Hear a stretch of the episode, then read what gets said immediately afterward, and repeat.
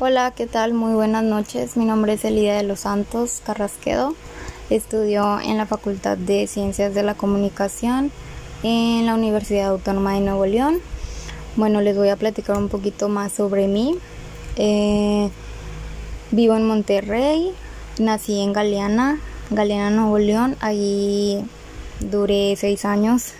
Hasta los seis años viví ahí y pues nos vinimos a vivir aquí a Monterrey, pues para tener un, pues por así decirlo, una economía mucho mejor a la que teníamos en, en Galeana. Desde ahí vivo, desde los seis años, pues estamos, bueno, he vivido aquí en Monterrey. Este, y bueno, he trabajado en tiendas departamentales, como lo es Innova Sport, Palacio de Hierro, Liverpool, Sears. Eh, ¿Qué más? Eh, de North Face, tiendas así departamentales donde venden ropa, por decir Esfera, Dockers, Bobois, eh, American Eagle. He trabajado mucho en tiendas departamentales y todas, pues todos mis trabajos se relacionan a las ventas. Este sería mi primer podcast de la materia de administración de ventas y, y me gusta mucho eh, pues el tema de las ventas, ¿no? Porque es algo que ya he vivido y es algo que de lo que he estado rodeada mucho tiempo. En las ventas, pues, pues sí, en, en, en cada organización, en cada marca o empresa, las ventas se manifiestan de, de diferentes formas, pero al final de cuentas, pues las ventas impulsan a la marca o a ese producto o servicio al que se está ofreciendo y me parece muy interesante cómo, cómo pues las ventas hacen crecer a una organización este no sé es, mm, esta materia me, me, gusta mucho me no sé me siento que, que mi conocimiento sobre las ventas sigue creciendo más y más porque pues voy conociendo más cosas y, me gusta mucho, ¿no? Eh, yo decidí estudiar la carrera de mercadotecnia pues porque por lo mismo, por las ventas, porque yo decía pues pues estaba rodeada de puras ventas y ventas y yo ya me sentía como que muy muy experta en el tema pero ya cuando entré a estudiar pues me di cuenta de que pues no solamente son ventas no es mucho más este pues la imagen eh, la administración las finanzas muchas cosas. Y, y, me está gustando mucho esta carrera por, por todo lo que conlleva todo lo que engloba la mercadotecnia. Y pues en especial esta materia que es administración de ventas pues vamos a hablar aquí vamos a tocar un poquito el tema de, de las ventas de, de la gestión de, de todo ese proceso no y bueno, eh, para comenzar, pues voy a empezar con la primera pregunta que ah, dice cuáles son las principales los principales puntos a considerar, perdón, a considerar al elaborar un manual ejecutivo de ventas en capacitación. Bueno, la capacitación para mí me parece un tema muy importante en cualquier empresa o pues organización, no sé, lo mismo. Este, ¿por qué? Pues porque es importante que el personal conozca primero que nada la historia de la empresa a la cual eh, se está sometiendo o para la cual va a trabajar. Eh, pues debe conocer la misión, la visión, los valores de la empresa. Eso es algo muy importante porque creo que cada colaborador de la empresa debe de, tener presente todo eso, ¿no?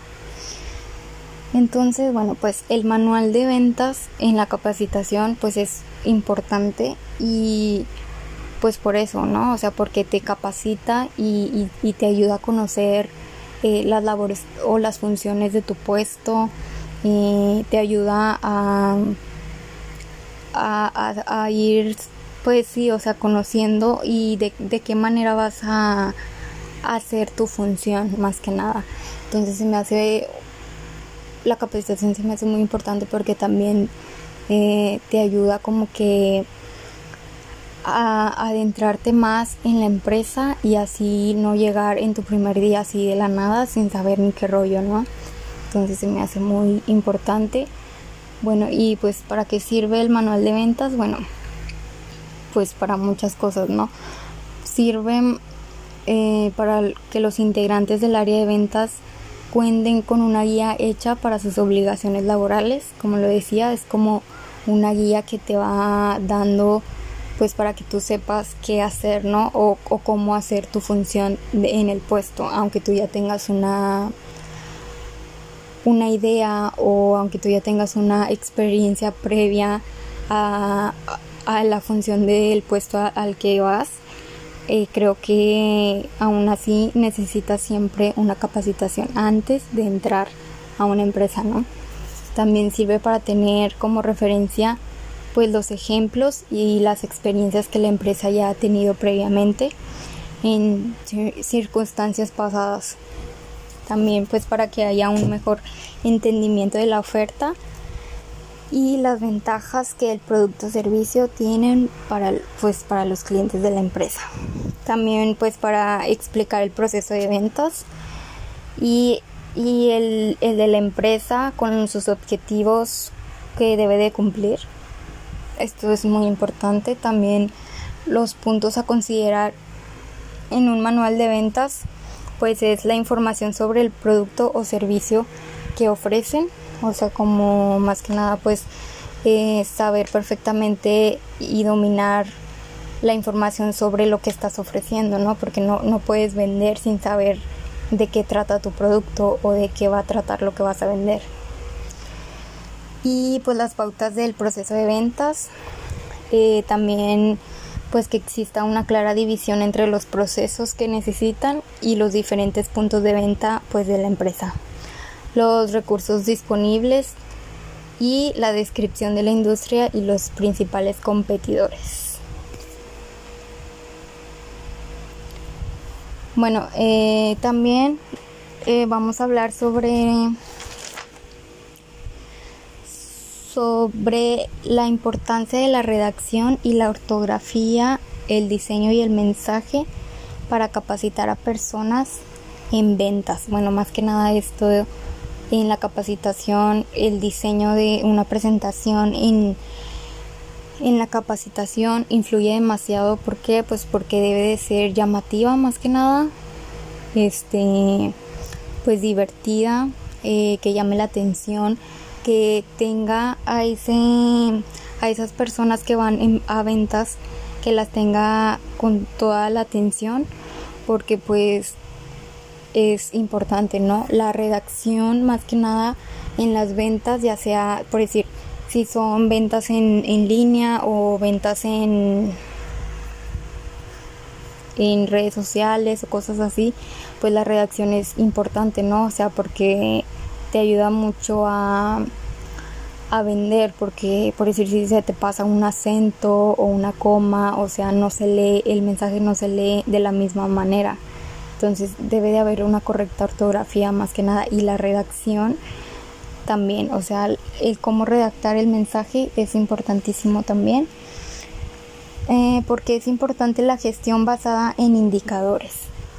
Bueno, aquí la gestión basada en indicadores es una medida cuantificable ya que permite medir a las, e, a las empresas el rendimiento de los procesos, indicando el valor añadido que se haya conseguido sobre la entrada y pues también para analizar si los objetivos iniciales se han cumplido. Esto más que nada es como que para que la empresa eh, sepa el proceso, o sea, cómo va su proceso y, si, si, van llegando a los objetivos o, van por debajo de los objetivos, qué les falta hacer, eh, si están haciendo de más o cosas así. Vamos a hablar aquí también del balance score, que bueno, es utilizado para definir y hacer seguimiento a, la estrategia de una organización. Es, esta metodología pues fue creada por Robert Kaplan y David Norton.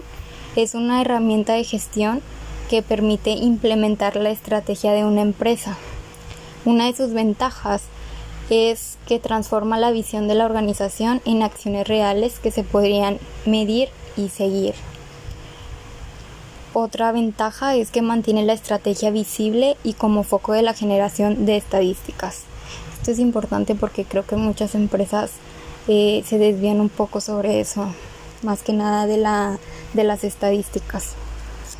Y pues bueno, eh, una de las ventajas del Balance Score es pues que debido a la creciente cantidad de bibliografía sobre el tema porque ahora en este, en este tiempo pues es muy utilizado es algo que ya muchas empresas implementan eh, hay demasiada información sobre el tema y puede resultar un poco un poco abrumador iniciar eh, con el balance score.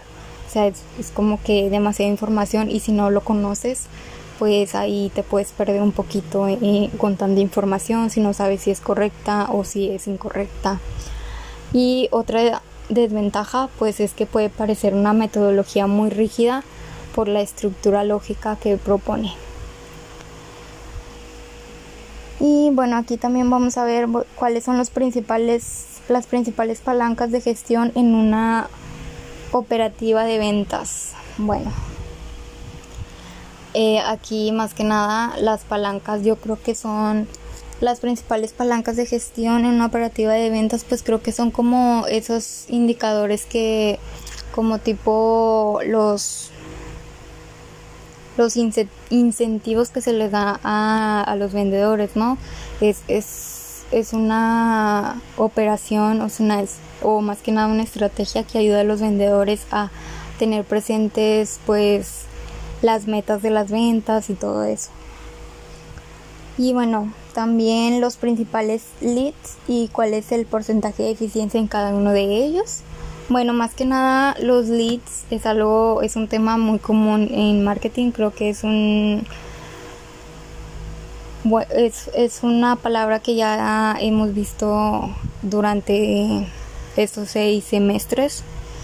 Y bueno, es más que nada, un lead es como un cliente posible que llega a la empresa y llega de una manera muy rápida, bueno, no rápida, sino llega a la base de datos de la empresa y esto se puede dar en alguna liga de correo electrónico, en, en algunas cuentas donde el, el cliente, por decir, hace una presentación y se registra con su correo este y ahí es cuando eh, este que quiere usar una plantilla o cosas así.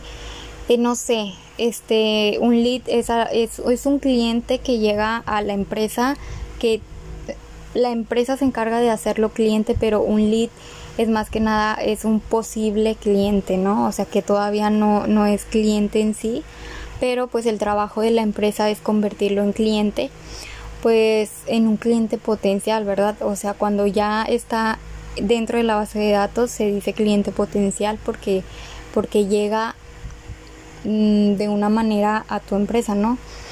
Y pues se refiere al contacto con un cliente potencial, también conocido como prospecto, ¿ok? Más que nada al principio llega a ser como un prospecto y después ya se, se va haciendo pues un posible cliente, luego cliente, cliente cliente potencial, perdón, y todo, ¿no? Bueno, y bueno, la como tal la definición del término lead puede variar, pero pues en resumen es eso, ¿no? Para algunas empresas un lead es un contacto ya determinado para ser un cliente potencial, como lo había dicho anteriormente, mientras que otras empresas, bueno, consideran un lead como un contacto de ventas nada más pero lo que sigue siendo igual en todas las definiciones es que un lead muy probablemente se convertirá en un cliente futuro. Y los equipos de ventas pues tienen la responsabilidad de convertir eh, la mayor cantidad posible de leads para mantener una buena tasa de conversión. Eh, todos los, los, leads que llegan a la base de datos pues eh, es necesario como que convertirlos ya en clientes futuros la mayor cantidad posible de leads. Y bueno, la estrategia de perfilamiento por nivel socioeconómico y por qué es importante hacerla. Bueno, encontrar las variables en un grupo de consumidores que expliquen un, comportamiento de compra específico. Más que nada, ese sería el perfilamiento. Es una referencia a características demográficas como el género, la edad o el lugar de residencia. Eh, mm, también podría ser sus gustos, sus hábitos, eh, todo eso, ¿no? Y pues las características demográficas o geográficas son más abundantes y mucho más sencillas de registrar, eh, pero son las que tienen menor poder explicativo. ¿Cómo es esto? Bueno, pues hay datos como el género, la edad o el lugar de residencia que explican muy poco de por qué un usuario compra una marca, pero la riqueza en el análisis siempre va a estar en las variables que se relacionen con la psicología del consumidor más que nada pues esto es como que eh, la psicología del consumidor es pues ahí ya sería como de que porque lo compra, sus hábitos y todo eso, ¿no? Y, y es lo que es un análisis que, que es como que más enriquecido que las características demográficas y geográficas y todo eso. Sin embargo, todas en conjunto pues llegan a, a, esa explicación de, del el comportamiento y, la decisión de compra de, del consumidor.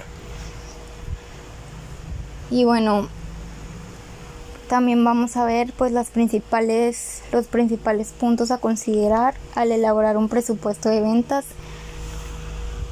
y cómo dimensionar los recursos requeridos para poder cumplir con el presupuesto. Bueno, más que nada, eh, ¿qué es un, presupuesto de ventas? Bueno, un presupuesto de ventas es la representación en términos cuantitativos de una estimación de las ventas de una empresa en un periodo de tiempo determinado. Y pues, ¿a qué se refiere? Bueno, más que nada que puede tener una visión global de la situación. El presupuesto de ventas aporta los datos para elaborar los presupuestos de producción, de compra, gastos de ventas y gastos administrativos, entre otros. Hay que tener ese presupuesto, eh, una cantidad eh, con la que se va a iniciar para comprar todo lo necesario, desde la producción, compra, gastos y todo eso más que nada es, es este la administración, ¿no?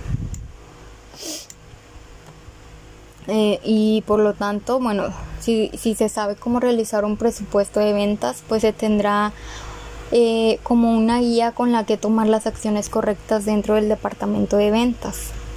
Eh, va relacionado el presupuesto con las ventas más que nada. Y qué más, bueno, las diferencias de cómo hacer un presupuesto de ventas y un pronóstico de ventas. Bueno, el, el presupuesto y el pronóstico de ventas del sector son a veces muy parecidos y en la mayoría de los casos están muy relacionados ya que en ambos son utilizados por las empresas para crear un plan de ventas con miras al futuro. Mm, también, bueno, eh, vamos a ver qué es el método AISA. Bueno, el concepto de AISA es un acrónimo formado por los términos anglosajones de atención, interés, deseo y acción. De ahí el nombre de AISA. Para que se produzca una, esto ayuda para que se produzca una venta de un producto o servicio, siempre hemos de, guiar al cliente por estas cuatro etapas secuenciales.